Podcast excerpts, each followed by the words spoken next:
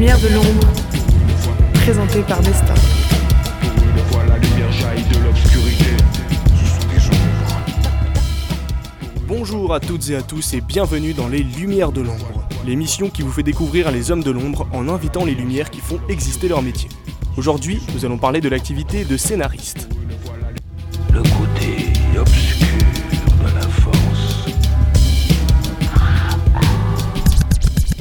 Parler de tout ça, nous sommes en compagnie de Jean-François Alain qui est originaire de Paris et qui exerce aujourd'hui le métier de scénariste. Il a d'ailleurs écrit les OSS 117, les Guignols de l'info et un tas d'autres choses. Se considérant comme un homme de l'ombre, nous allons éclaircir son parcours tout de suite. Comme première question, du coup, alors quel a été votre parcours avant d'arriver dans le milieu du coup euh, du, du scénario? En réalité, depuis que je suis, depuis que je suis enfant, j'écris. Donc euh, j'écrivais dans les, les journaux de collège, euh, des choses comme ça. Euh, après, euh, j'ai écrit dans un journal de lycée. On avait eu, on avait eu le prix à l'époque du le troisième prix, je crois, du meilleur journal de lycée de France. Ah ouais. Et j'écrivais ça avec un quelqu'un qui est devenu un journaliste assez connu, qui s'appelle Arnaud Vivian. Je ne sais pas si vous le connaissez. qui Ah, ça me dit quelque chose de nom, ouais. qui maintenant est au masque et la plume. Euh, ensuite, euh, bah, j'ai écrit pour, euh, pour euh, le journal. J'ai fait une école de commerce et j'écrivais le journal. Je m'occupais du journal de l'école de commerce. Mhm. Enfin, j'ai toujours fait ça, j'ai toujours écrit. Et ça m'a toujours plu. Mais euh, moi, je viens d'un milieu où il n'y a pas du tout de gens qui font ce métier-là. Euh, d'un milieu modeste en plus, de Mhm. province. Donc, je n'ai jamais vraiment. J'avais envie de, de faire quelque chose comme ça, mais je n'ai jamais vraiment décidé de le faire. C'est-à-dire, j'ai- ça me paraissait trop gros, euh, Mhm. pas, pas trop difficile, mais trop gros. Et Ouais. puis, ce sont les, les hasards, les rencontres. euh, j'ai fait quand j'étais. Alors, si j'ai fait euh, une école de commerce, c'est tout simplement parce que mes parents n'ont pas voulu que je fasse le- l'école de cinéma qui s'appelle la FEMIS aujourd'hui, mais qui s'appelle l'IDEC avant. Euh, donc, j'ai fait une école de commerce qui avait un double avantage, un trois avantages. Un, elle n'était pas très chère. Et deux, Ouais. elle était bonne. Et trois, une école de commerce, c'est une formation généraliste. Et puis, euh, j'ai fait, comment dire, dans le cadre de, de cette école de commerce, je me suis inscrit un jour avec un ami dans un championnat de France d'improvisation des grandes écoles. Ils appelaient ça les grandes gueules. Je ne sais pas si ça existe toujours. Ouais. Et euh, ça avait lieu à Marseille. Et j'y suis allé. Et euh, alors, il y avait euh, 64e de finale, 32e de finale, 16e. Je suis, allé- je suis arrivé en finale. Et ça se jouait, des finales, à partir des quarts de finale, ça se jouait à l'Opéra de Marseille. Et je suis arrivé en finale, bon. Et donc j'étais très surpris moi-même. Et donc c'est de l'improvisation, quoi. De... Et j'ai été interviewé après par l'AFP quand je suis rentré à Nantes. Et quelqu'un à la radio de quelqu'un à Radio France Nantes a entendu ça et il nous a proposé à mon ami et moi de faire une émission, une émission de radio. Voilà, c'est comme ça que les choses se sont enchaînées. C'est ça, après, du coup, de... à partir du moment où vous avez commencé la radio, c'était là que vous avez commencé à rentrer dans le milieu, du coup, c'est ça? C'est ça. Alors bon, Mhm. évidemment, quand je faisais de la radio, euh, euh, bah, évidemment, j'étais un peu payé. C'était Radio France, mais c'était Mhm. vraiment euh, dérisoire. Vous imaginez bien si quand vous faites une heure le samedi et une heure le dimanche, voilà. Et puis, euh, et puis après, j'ai envoyé une cassette à Europe 1 et Europe 1 nous a pris tout de suite. Ok, du coup, là, à partir de ce moment-là, tout, tout s'est enchaîné un peu. Voilà, c'est ça, exactement. Et du coup, alors, ça, ça fait combien de temps que, que vous exercez vraiment le, le métier de, de scénariste? J'en vis vraiment. Ouais, Ouais, c'est ça, parce que que vous en vivez, c'est ouais. important. Voilà, c'est savoir depuis quand j'en vis. Et je dirais que j'en vis depuis euh, 1988. D'accord. Ouais, donc on peut dire, euh, je pensais à ça l'autre jour, et ça, me- ça me rendait hyper triste, mais c'est comme ça, que j'exerce mon activité dans les décennies 80, 90, 0, 10, 20. Et quand même, Ah ouais, ça, ça commence à, à chiffrer. Dites donc, oh, j'ai pas, je me suis pas réveillé pour entendre ça, moi. Oui, c'est vrai. Voilà. Mais, euh, mais alors, euh, du coup, alors si vous deviez euh, expliquer votre métier à quelqu'un qui y connaît rien, alors ça consiste en quoi vraiment le métier de, de scénariste? Oui, ah bah, non, c'est marrant parce que c'était une discussion que j'avais cette semaine avec une amie qui est scénariste, Mhm. qui s'appelle Agnès de Sassy et qui a écrit notamment les films de Valeria Bonitedeschi ou des films pour euh, Pascal Bonitzer, tout ça, bon, qui est une très bonne scénariste et en plus une personne euh, super. Et je lui disais qu'on ne se rendait pas compte à quel point peu de gens savent ce que c'est qu'un scénariste. Et euh, très souvent, on me dit, mais donc tu fais quoi exactement Tu écris quoi? Alors, ben, un scénariste, c'est lui qui, qui trouve l'idée, Mhm. C'est lui qui met cette idée, euh, qui la malaxe pour qu'elle devienne une histoire. Et, de cette histoire, euh, il fait trois actes comme au théâtre. euh, euh, et puis ensuite, il crée des personnages. chaque personnage a son destin, ce qu'on appelle des arches. Ensuite, l'histoire se déroule. Et puis une fois que tout ça est fait, il écrit les dialogues.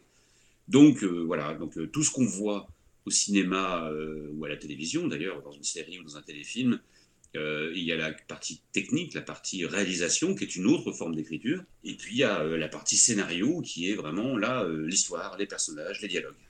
Vous écrivez à la lettre près, en fait, tout ce qui va être dit dans le film, tout ça? Ah, absolument. Ouais, C'est-à-dire c'est que.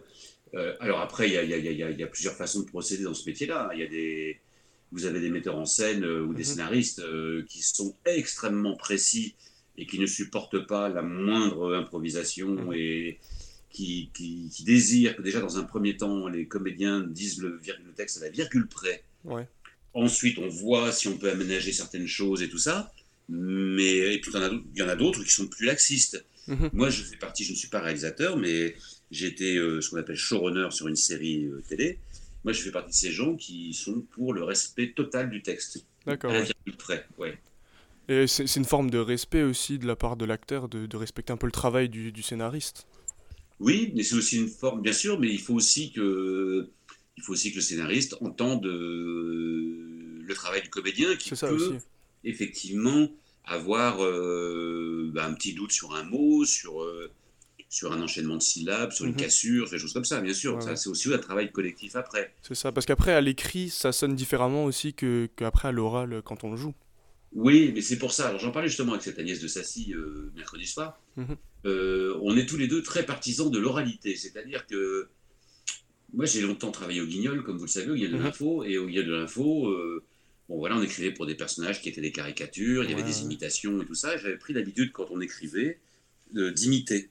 Alors mal, mais d'imiter. D'accord. Et donc, quand j'écris, bah, je fais la même chose. C'est-à-dire que j'ai, euh, je lis mes dialogues, je les, je les joue quand je, Mhm. quand j'écris. Voilà. D'accord, ok. Et si quelque chose ne me va pas, euh, j'enlève, euh, je modifie. euh. Donc, il y a déjà une, une forme d'oralité qui, a, qui a Ouais. déjà existé avant que le texte arrive au comédien. Alors pour les auditeurs qui viendraient nous rejoindre, nous sommes avec Jean-François Alain, scénariste qui a notamment écrit OSS 117, Les Guignols et, et j'en passe. Et euh, du coup pour continuer, est-ce que vous avez du coup des, des influences dans le cinéma? Euh, Bah oui, plein, ça va, vous ne savez peut-être pas, mais moi je suis un, un fou de cinéma. J'aime beaucoup Mhm, ça, je regarde beaucoup de films. Euh, donc oui, il y a, y, y y beaucoup de gens que, que, que j'ai admirés, euh, pas forcément en comédie d'ailleurs, mais aussi en comédie. Euh, j'ai notamment beaucoup beaucoup aimé Jerry Lewis, j'ai beaucoup aimé les Monty Python quand j'étais euh, quand j'étais plus plus gamin. J'ai découvert Ouais. les, les Monty Python en Angleterre à la fin des années 70 et en France ça n'était pas encore connu. Mhm. Euh, Il y a beaucoup de gens que j'ai aimés. J'ai aimé ce qu'on appelle les As, des Zucker, Abraham Zucker, qui ont fait des films comme Top Secret ou Y a-t-il un pilote dans l'avion. Euh, j'ai aimé euh, Merci Bernard à la télévision, l'émission de Jean-Michel Ribes. Mhm. Euh, Palace, j'ai beaucoup aimé Les Nuls aussi.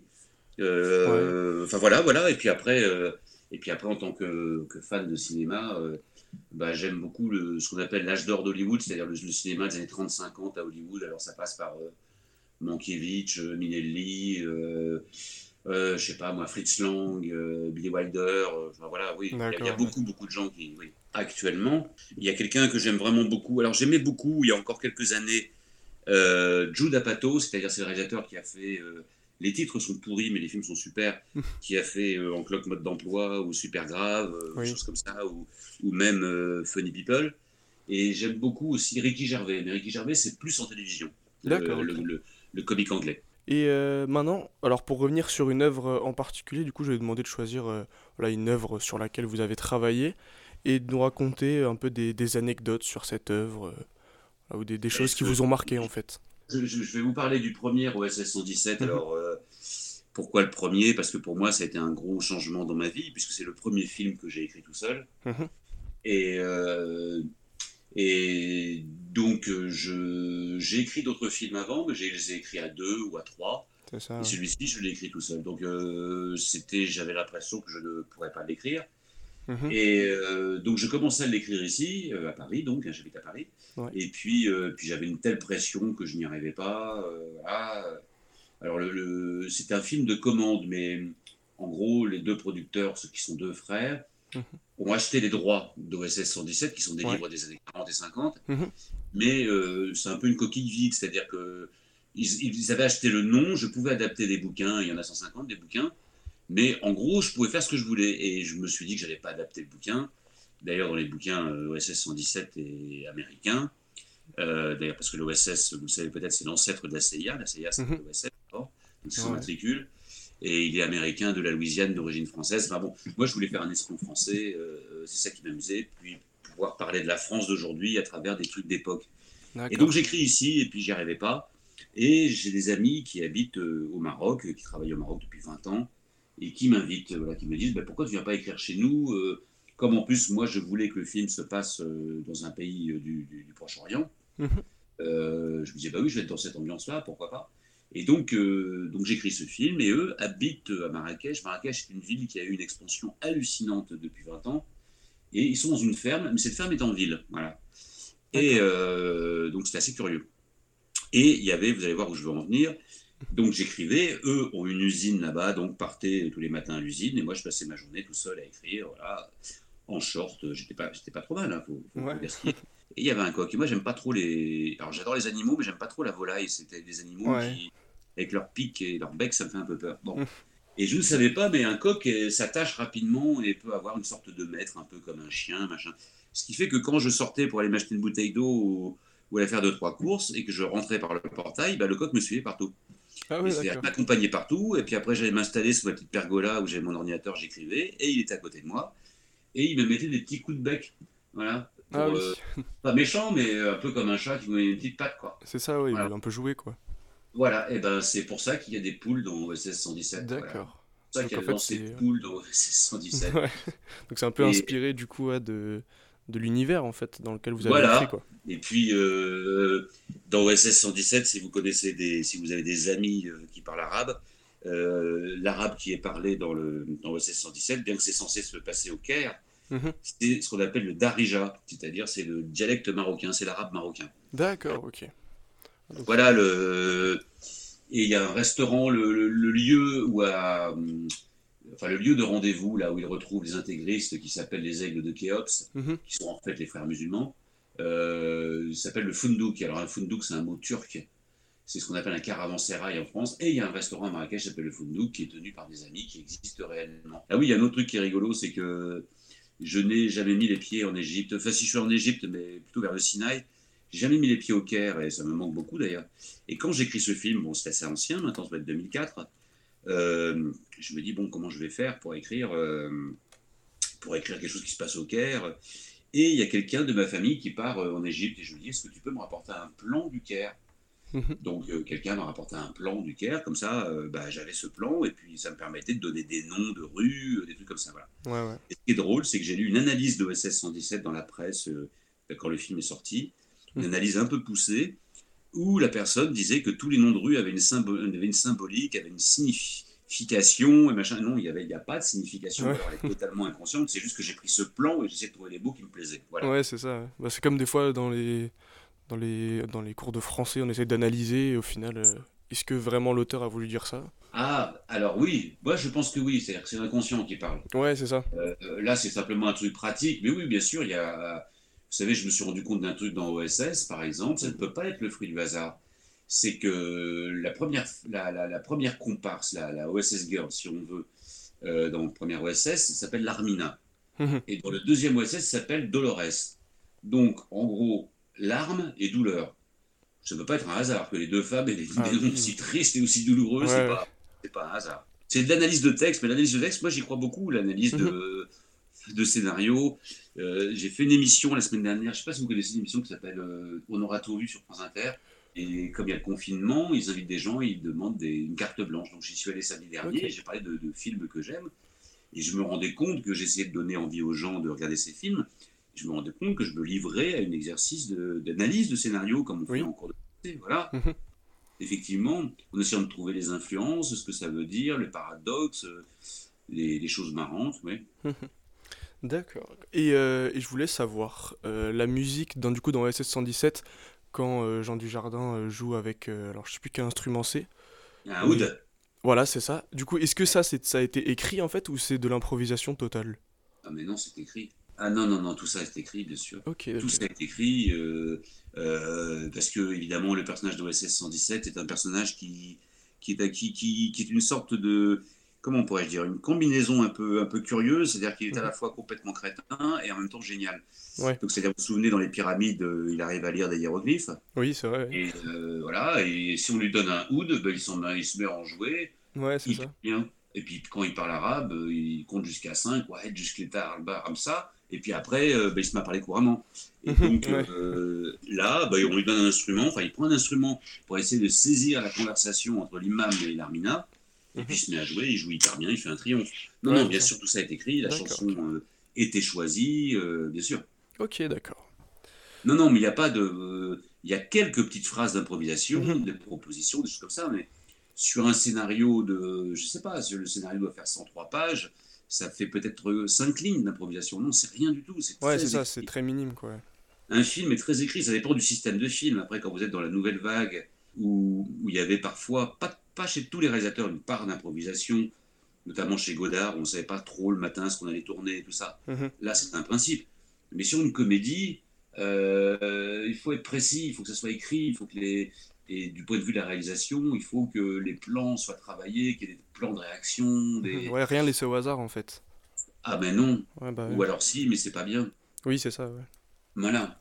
Non, non, bien sûr, Bambino, c'est écrit. euh, euh, tout ce qui est, euh, je ne sais pas, moi, sur René Coty, la petite mobilette, euh, quand, ils foncent, tout ça, tout, tout, tout est écrit, bien sûr. Et nous sommes toujours avec Jean-François Alain, scénariste qui a notamment écrit les OSS 117, la série télévisée euh, sur Arte au service de la France et à l'époque aussi Les Guignols. Et est-ce que c'est frustrant pour vous euh, d'être dans l'ombre? Ah, mais c'est totalement frustrant, c'est le lot de tous les scénaristes, puisque euh, les scénaristes, euh, déjà, sont pas. Vous voyez, à travers les questions, on voit bien qu'on ne connaît pas très bien le rôle d'un scénariste. C'est ça on ne parle pas beaucoup des scénaristes. Moi, j'ai la chance qu'on parle un peu de moi parce que, euh, bah, parce que j'ai fait les guignols et à l'époque, les guignols, enfin à l'époque, les guignols, il n'y a pas de vedettes. Les vedettes sont les marionnettes, donc il Oui. n'y a pas d'humains. Les humains sont les auteurs. C'est ça, ouais. Et donc, nous. Et ce qui fait que j'ai la chance de, vous voyez, de pouvoir euh, être inter- interviewé sur Inter par vous ou tout ça, ou de faire des interviews parce que, voilà, je ne sais pas pourquoi, mais j'ai un nom voilà, un peu connu comme ça, comme scénariste. Mhm. Mais sinon, non, nous sommes. euh, bah, vous voyez bien, je vous dis, j'ai écrit tout seul le, le premier OSS 117, et pourtant, euh, beaucoup de gens pensent encore aujourd'hui que c'est Michel Azanavicius qui l'a écrit. Ouais, c'est ça. euh, Voilà, les gens mélangent réalisateur, scénariste. Si vous regardez une affiche de film, souvent il est écrit un film 2 et on met le nom du réalisateur. Non, il n'est pas 2, il est réalisé par. Ouais, Donc oui, et puis la nouvelle vague a totalement accentué ça, parce que pour la nouvelle vague, il fallait absolument... Avant la nouvelle vague, on avait un... Bon, il y avait le cinéma que, français que certains pouvaient juger académique, Mhm. mais il y avait des dialoguistes, des scénaristes et des metteurs en scène. Parfois, ces metteurs en scène étaient scénaristes. d'accord. Mais euh, voilà, c'était bien, bien cloisonné. Et après, avec la nouvelle vague, euh, la politique du film d'auteur, il a fallu que le réalisateur soit absolument scénariste. Parce que sinon, ce n'était pas un artiste. Donc, Ah, ça vient de la nouvelle vague. Ce qui fait que vous avez parfois des réalisateurs qui n'écrivent pas les films, mais qui disent quand même qu'ils les ont écrits. Ah Donc oui, c'est très frustrant, Mhm. bien sûr. Et puis nous, on livre un scénario, après il est tourné, et puis on voit le résultat final. Et on peut avoir des déceptions, on peut avoir des... Grosso modo, on a toujours des déceptions, à savoir si elles sont grandes ou petites. D'accord. Voilà. Et la télé change un peu ça, puisqu'en télévision maintenant, euh, il y a ce qu'on appelle les showrunners. Donc les scénaristes ont pris le pouvoir en télévision sur les réalisateurs. Et on Mhm. parle plus des scénaristes que des réalisateurs. Vous voyez, par exemple, pour euh, la série Hippocrate en ce moment, ben, on parle euh, du créateur. Mhm. Pour la Ouais, série que j'avais faite sur Arte, on parlait de moi. Et on parlait peu des réalisateurs. Ça, c'est en, en télé, ça a changé. Mais au cinéma, non, ça n'a pas changé. Ouais, Donc c'est un travail, oui, frustrant. Ok. Bien sûr. Et est-ce qu'il y a quand même des points euh, positifs à être dans l'ombre? Je sais pas, euh, des points positifs être dans l'ombre. euh, non, parce qu'on est tout autant exposé aux critiques, tout autant exposé. Non, non, je, je n'en vois pas. Et euh, que vous avez déjà eu des, des commandes en fait sur euh, des, des scénarios que vous avez refusés et au final regretté Non, il y a deux, il y a deux types de, de, de- de regrets que je pourrais avoir. C'est mais je, je ne disais pas. C'est-à-dire, par exemple, bah, oui, il refuse un film et puis, ça, puis voir que le film, bah, finalement, est super et Mhm. voilà, ben, ça ne m'est pas arrivé. Puis l'autre, euh, l'autre regret, euh, ben, je ne sais plus ce que c'est l'autre regret, mais euh, non, non, ça, ça ne m'est pas arrivé parce que soit c'était des films que je ne me sentais pas capable de faire, soit c'était des films que je n'aimais pas. Mhm. Donc non, ça m'est non, j'ai un peu raté, j'ai un peu raté il y a très longtemps la rencontre avec Nakash et Toledano. Voilà, on s'entendait bien et on, je devais un peu écrire pour eux. Et puis finalement, bah, vous voyez, ce qu'ils sont devenus, c'est des phénomènes. Bah ouais, ouais. Puis, puis ils écrivent tout seuls et tout va bien pour eux, quoi. Voilà. Mhm. Et alors, vous avez un, un style en particulier, du coup, c'est la, comédie, mais est-ce que euh, dans le, dans le futur, est-ce que vous, vous aimeriez euh, vous aventurer un peu dans d'autres styles? Non, pas du tout, parce que euh, parce que à travers à travers les comédies que, que j'écris, alors je pense que oui, j'ai un style, c'est la comédie, et je pense même que j'ai un style à moi qui, dis ça sans prétention, il vaut ce qu'il vaut, il peut être mauvais, mais en tout cas, j'ai un, j'ai un style d'écriture. Mhm. Je- À travers ce style-là, que ce soit dans OSS, dans Les Guignols ou euh, ou même dans la série d'Arte, euh, ça me permet de traiter de plein de sujets, ça me permet de parler de politique, ça me permet de parler euh, de sentiments, de romance. euh, et donc, euh, je trouve que la comédie, c'est un, un vecteur formidable parce que parce qu'on est attiré par la comédie, euh, parce que quelqu'un qui fait rire ou qui, ça- qui fait sourire, ça, ça fait du bien. Et, c'est- et, et on peut, l'air de rien, mettre des petites couches en dessous, euh, faire contenir plein d'autres choses, plein d'autres mouvements là-dedans. Non, moi, ça me plaît bien. Ok, d'accord. c'est difficile de faire rire et tout le monde ne fait pas rire et je trouve que c'est euh, bah, c'est c'est- c'est- c'est une sorte de privilège de pouvoir Ah, le c'est faire. ça, ouais. Et surtout que dans la comédie, on peut parler euh, enfin, vraiment de, de tout, en fait. C'est ça, exactement. Bah ouais. Exactement. Donc, euh, c'est. Non, puis je trouve que la comédie, c'est. Voilà, c'est. Moi, j'ai beaucoup de beaucoup d'admiration pour les gens qui, qui me font rire, qui m'ont fait rire. euh, j'ai- j'ai- j'ai- J'aime beaucoup ça. Et alors, du coup, sur, euh, parce que vous avez quand même une longue carrière, est-ce que c'est c'est difficile de rester pertinent? Et est-ce qu'il n'y a pas des moments de lassitude un peu, des fois? Ben, les moments de lassitude, il y en a, bien sûr. Les moments de lassitude, je dirais qu'ils co- qu'ils coïncident à des projets euh, qui sont pas. euh, dans lesquels on ne trouve pas euh, matière à, à s'enflammer, euh, à s'enthousiasmer. Et là, on peut se dire, ah bah tiens, je suis un peu là, je suis un peu. Mhm. Et puis, euh, ça m'est arrivé, évidemment. Et puis, et puis là, oui, en ce moment, je travaille sur deux projets qui m'enthousiasment vraiment beaucoup, beaucoup, beaucoup. Et euh, j'ai hâte de m'y mettre. Et si je pouvais, je ne ferais que ça. La lassitude, elle viendra bien tôt ou tard, parce que je vieillis. Il y a bien un jour où je serai euh, alors, soit complètement Alzheimer, soit totalement asséché. Mais non, non, non, j'ai pas de lassitude. Il y a des choses qui me manquent. J'aimerais bien. J'ai beaucoup aimé faire les guignols. Ça fait longtemps que j'ai arrêté, mais traiter l'actualité comme ça, euh, au jour le jour, euh, d'une manière un peu chaude, euh, mm, ça, ça me manque. Et vous pourriez euh, peut-être recommencer à faire quelque chose dans, dans ce style un jour? Mais j'adorerais, mais ça n'existe plus. Vous voyez, il n'y a plus, il y a plus les guignols, il n'y a plus tellement d'humour sarcastique ou Mhm. impertinent en télévision. Il n'y a plus tout ça. C'est vrai, c'est vrai, ouais. Non, les groupes industriels euh, appliquent leur, euh, leur propre censure. Donc, euh, il faut plaire aux annonceurs, il faut plaire à certains amis politiques. Donc voilà, ces émissions-là n'ont plus lieu d'être. Et, et alors, du coup, pour, pour conclure cette interview, qu'est-ce que vous diriez à, à un jeune qui a envie de se lancer dans le milieu du, du scénario, mais qui, voilà, qui a des doutes, qui sait pas trop? Ben, s'il a des doutes, si c'est pas trop, je lui dirais ne le fais pas. Tout simplement, il faut une sacrée dose de, de non pas de confiance en soi. Moi, je suis pas quelqu'un qui, a de la confiance. Il faut une sacrée dose de De faut courage? vraiment penser qu'on a quelque chose à apporter. Mhm. Il faut s'y accrocher. euh, euh, il faut écrire, écrire, écrire. C'est-à-dire que j'en parlais justement avec cette amie, la nièce de Sassy, euh, la scénariste. Écrire, écrire, écrire, même si c'est mauvais, Mhm. il faut écrire. C'est-à-dire que je ne parle pas de ce qu'on rend, des, des, des, des, des projets que l'on rend ou des films que l'on rend, faut pas que ce soit mauvais, mais soit soi-même tout seul dans son bureau, comme je suis dans mon bureau là quand je vous parle, euh, Mhm. écrire et puis se dire qu'au bout de deux heures, il en sortira quelque chose de bien. On est fatigué, on n'a pas le moral, ou on a trop bu, ou on a mal dormi, ou, ou on a des problèmes sentimentaux, ou je sais pas quoi. Bon, peu importe. Ou on voudrait faire vraiment autre chose, mais non. Euh, on est sur l'ordinateur ou sur la machine à écrire et on tape, on tape, on tape, on tape, et ça va revenir. Je ne peux vous parler que de moi, mais moi c'est un mélange de prétention et de d'absolu manque de confiance. C'est-à-dire mais j'ai quand même l'impression, euh, depuis longtemps, depuis que j'ai commencé, d'avoir peut-être quelque chose à apporter, d'avoir une forme d'écriture un peu originale, non pas inédite, originale, mais en même temps, je n'ai pas du tout confiance en moi, mais j'ai quand même ce sentiment-là, donc il faut, si on a ça, il faut s'y accrocher, le développer, et, même chérir cette, euh, cette, euh, cette originalité qu'on pense, qu'on pense avoir. D'accord. Et il n'est pas besoin de il faut sortir de cette image d'épinal du métier où il n'y a que des fils d'eux et des filles d'eux, il y en a. Mais euh, on peut, euh, on peut euh, travailler dans ce métier sans connaître des gens. Moi, je ne connaissais personne. On connaît, non, non, on, peut.